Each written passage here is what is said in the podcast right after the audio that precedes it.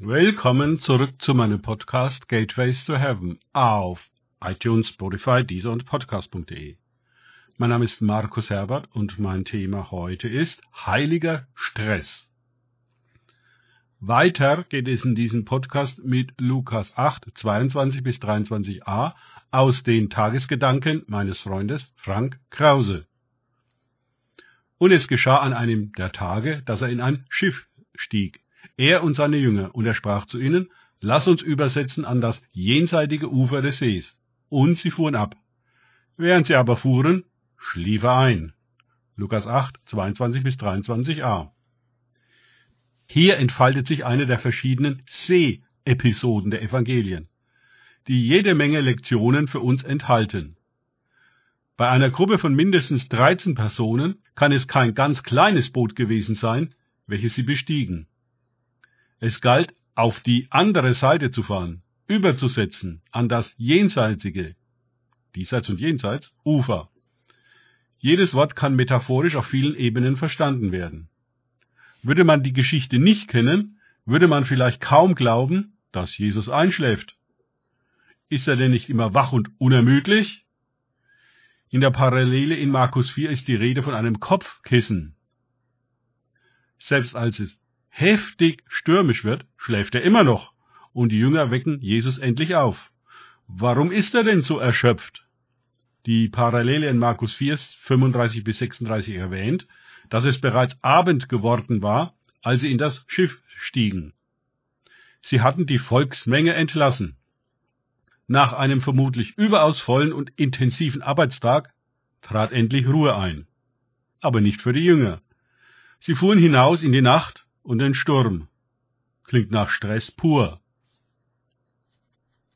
Wir können den christlichen Dienst romantisieren und meinen, was wir in den Evangelien lesen, sei Jesus und den Jüngern locker von der Hand gegangen.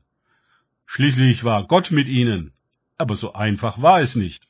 Nicht nur einmal heißt es, dass Jesus und seine Jünger keine Zeit fanden, etwas zu essen. So groß war der Andrang der Menschen. Siehe Markus 3, 20, 6, 31. An diesem Punkt steigen viele Gläubige aus. Das geht zu weit. Nach einem ganzen Tag Volksmengen dürfen die Jünger sich nicht ausruhen. Jetzt geht es noch in ein Schiff, um den See zu überqueren. Es wird bereits dunkel. Jesus schläft sofort ein. Ein Sturm zieht auf.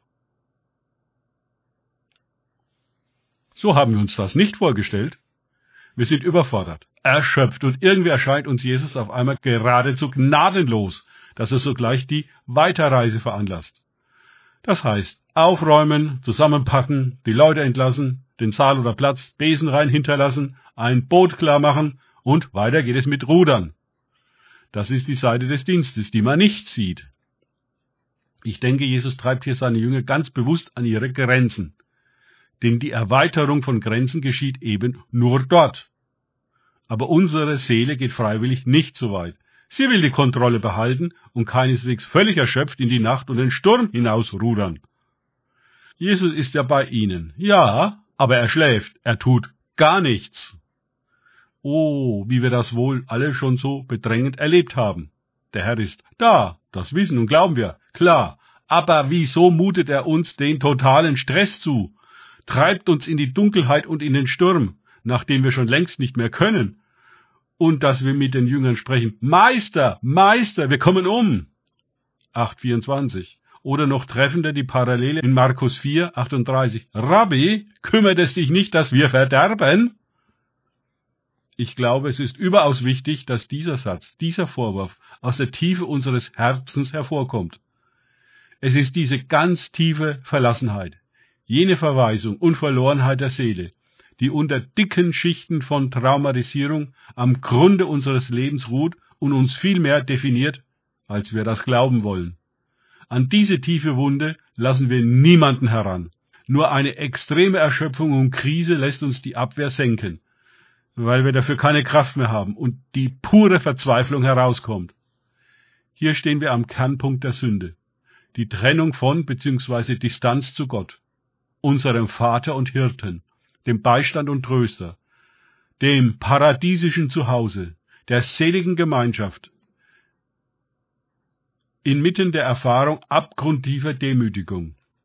dem Sturz aus der Herrlichkeit in die Nichtigkeit, der Ewigkeit in die Vergänglichkeit, dem Licht in die Finsternis, dem Leben in den Tod. Die Bibel sagt, wir Menschen haben unser Herz und unsere Stirn hart wie Stein gemacht, um mit dem todgeweihten Rest unserer Existenz klarzukommen. Jesus überlässt seine Jünger der Krise. Er scheint sie geradewegs in ihr Verderben rudern zu lassen. In ihnen steigt Bitterkeit auf, das Murren, welches wir so oft bei Israel fanden, als es durch die Wüste zog und bei jeder Schwierigkeit klagte. Wussten wir doch, dass Gott nicht so gut ist, wie er uns sagt, und auch nur ausbeutet und dann hängen lässt. Wie steht es um den tiefen Vorwurf in deinem Leben?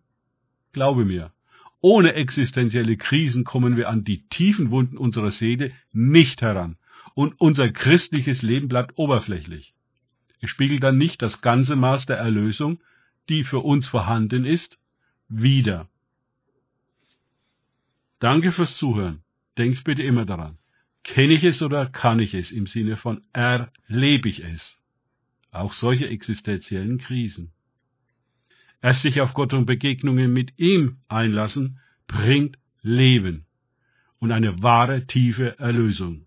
Gott segne euch und wir hören uns wieder.